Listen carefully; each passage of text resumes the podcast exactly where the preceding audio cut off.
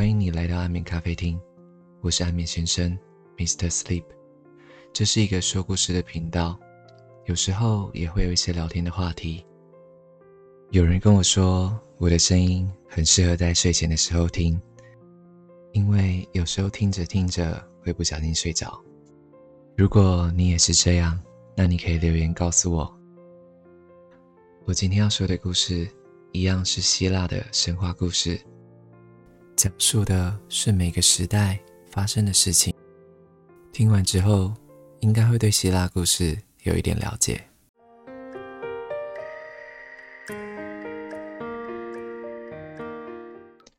神创造了第一代的人类，那是黄金的一代。在那个时候，统治天国的人还不是宙斯。第一代的人生活的与神有一点相似，他们无忧无虑，没有繁重的劳动，也没有苦恼和贫困。大地给他们提供了各式各样的食物，茂盛的草地上，牛羊成群，他们和平地从事着劳动。几乎不会衰老。当他们感到死期来临的时候，便会沉入安详的长眠之中，直到命运之神判定黄金的这一代人从地上消失了。而消失的这一代人，他们会成为仁慈的保护神，他们会保护所有的善良，维护法律和正义，并且给予那些罪恶惩罚。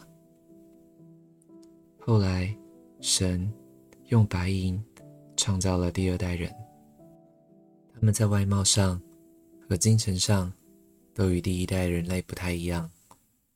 娇生惯养的孩子生活在家中，受到母亲的溺爱和照料。他们整整百年都保持着童年。精神上的不成熟，等到孩子步入壮年时。他们的一生只剩下短短的几年。放肆的行为使这一代人陷入了苦难的深渊。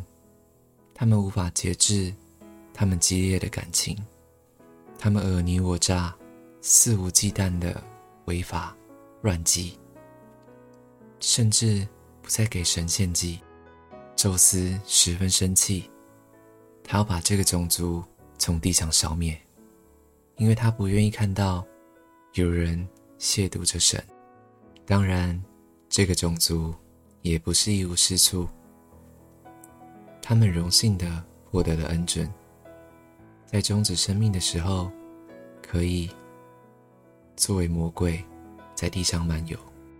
在这之后，宙斯又创造了第三代的人类，他们是用青铜创造的人类。这一代的人。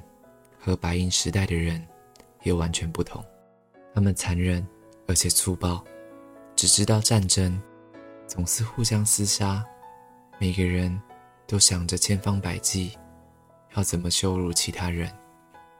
他们专吃动物的肉，不愿意食用田野上的各种果实。他们顽固的意志犹如钢铁一样坚硬。他们人也长得异常的高大。他们使用的是青铜的武器，住的是青铜的房屋。们用青铜的农具耕作。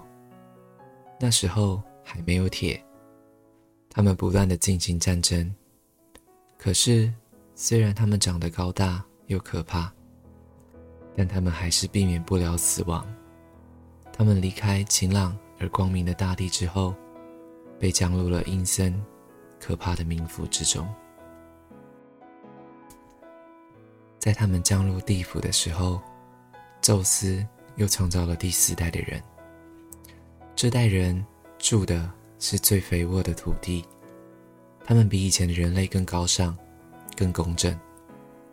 这一代的人，就是古代被称为半神的英雄们。可是，最后的他们也陷入了战争和仇杀之中，有的。为了夺取国土，倒在了底比斯的祈祷门前。有的为了美丽的女人，跨上了战船，倒在了特洛伊的田野上。这一代的人，在战争和灾难之中结束了。宙斯把他们送往极乐岛，让他们居住在那里，生活在那里。极乐岛在天边的大海里，风景优美。他们过着宁静而幸福的生活。每一年，富饶的大地都会提供他们甜美的果实。古代诗人西西阿在说完这几代的人类之后，感叹地说：“如果我不生在现今的人类，这第五代的人类，如果我晚一点出生。”那该有多好啊！因为这一代的人是用黑铁制成的，他们堕落、败坏，充满着痛苦和罪孽。他们日日夜夜都要忧虑和苦恼，不得安宁。而神又会不断的给他们增添新的烦恼。然而，最大的烦恼。却是他们自身带来的。父亲反对儿子，儿子仇视着父亲，客人憎恨着款待他的朋友，朋友之间也互相憎恨。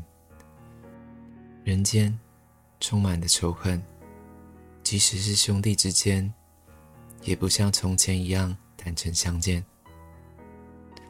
白发苍苍的父母得不到怜悯和尊敬。老人受了虐待，嗯，无情的人类啊，你们怎么忘了神将会给予你们审判呢？从前至善和尊严的女神还会常来地上，而现在也已离开了人间，回到了永恒神的世界。这时候留给人类的。只是绝望和痛苦，没有任何的希望。每个时代的人类就讲到这边，晚安。